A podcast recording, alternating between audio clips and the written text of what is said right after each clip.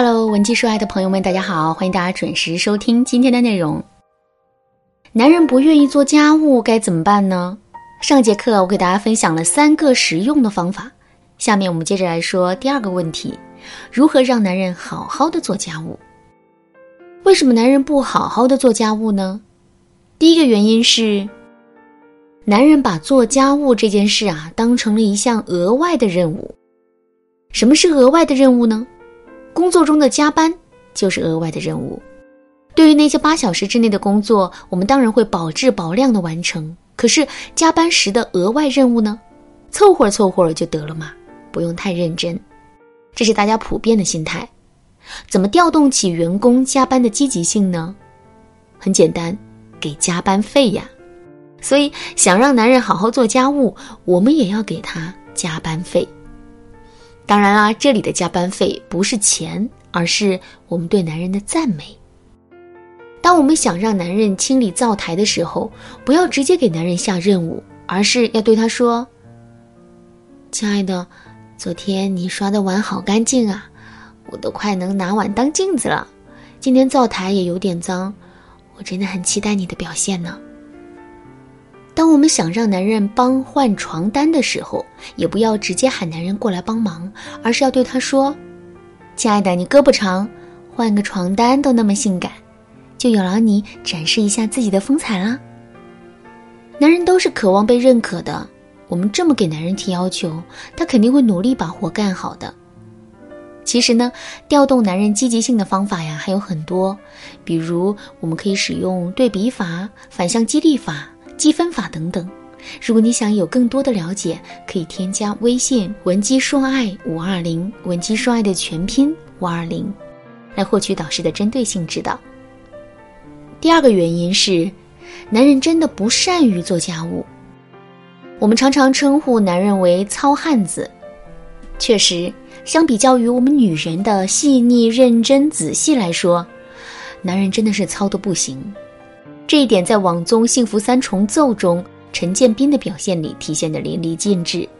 其中有一个情节是这样的：陈建斌和蒋勤勤吃完饭之后，陈建斌去洗碗，边洗边对蒋勤勤说：“你去休息一会儿吧。”蒋勤勤挺着个大肚子，忙了一天了，听到这话，他也真的就去休息了，只留下陈建斌一个人在厨房里忙活。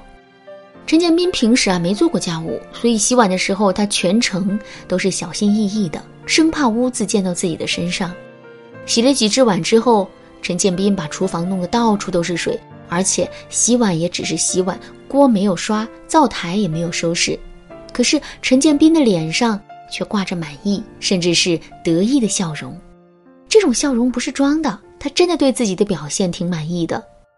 所以，当蒋勤勤拿着抹布重新收拾战场的时候，陈建斌感到非常的奇怪和不爽。于是呢，他就对蒋勤勤说：“我不是刚收拾完了吗？咋这么不放心我呢？”蒋勤勤没好气的对他说：“你那也叫洗碗吗？哪次洗完不是我跟在后面收拾呢？”陈建斌不服气说：“我洗的挺好的呀。”擦完厨房之后，蒋勤勤又让陈建斌去拖地。听到这话之后，陈建斌的脸上立刻就露出了诧异的神情。我看这地挺干净的呀，但最终他还是拿起了吸尘器，就像看不到地板上的脏东西一样，随便就吸了几下。蒋勤勤当然很不满意，所以两个人就因为这件事大吵了一架。现在我们来分析一下陈建斌的行为，请问他不好好刷碗，不好好拖地，真的是态度问题吗？其实态度问题不能说一点没有，但这并不是主要的。更主要的问题是陈建斌和蒋勤勤的标准不一样。在陈建斌看来，他能把碗刷到这个程度已经很好了，地板也已经很干净了，真的没有必要再重新拖一遍。可是蒋勤勤并没有意识到这一点，所以他全程都在按照自己的标准在给陈建斌下任务，甚至是批评陈建斌不用心。这一点小事都做不好，那听到这些话之后，陈建斌当然也不开心，所以呢，一场争吵自然就在所难免了。说到这儿，肯定有些姑娘会问啊，老师啊，既然男人都是糙汉子，根本就不善于做家务，那么我们该怎么办呢？难道要放任他们吗？当然不是。下面我就来教给大家两个方法。第一个方法，保持耐心，不停的夸赞男人的进步。一个人的改变和提升是一件困难的事情，同时这也是一件缓慢的事情。如果我们总想着单单靠自己的几句说教就能让男人瞬间变成一个满分的家庭妇男的话，那么迎接我们的终将会是失败。正确的做法是。我们要保持耐心，同时细腻的捕捉到男人的成长和进步，并且及时的予以鼓励。比如，同样是刷碗刷不干净，可是男人这次刷的碗是不是比上次好多了呢？如果我们能捕捉到这一点的变化，并且及时的对男人说一句：“亲爱的，你这次刷的碗比上一次干净多了。”我就说嘛，我老公绝对是个可造之才。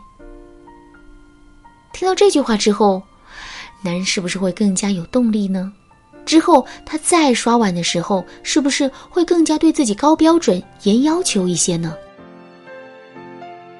第二个方法，不仅要给男人标准，还要让他看到过程。其实做家务不仅是一个辛苦活，更是一个技术活。什么是技术呢？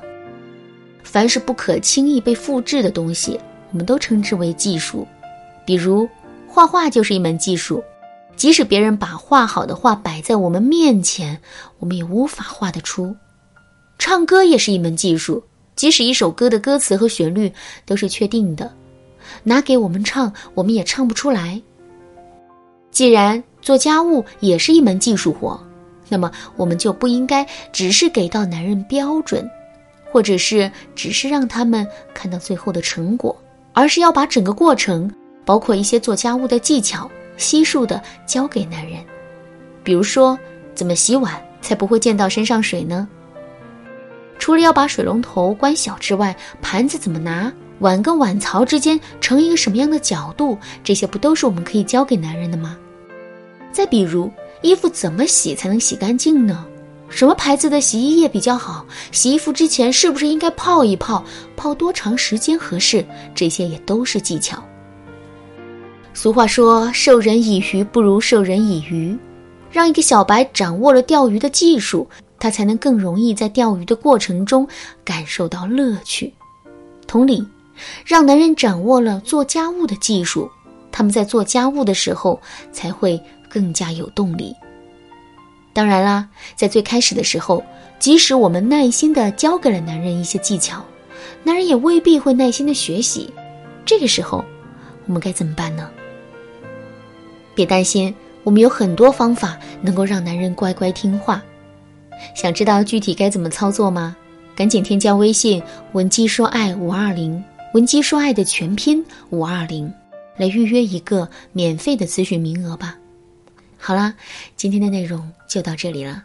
文姬说爱，迷茫情场，你得力的军师。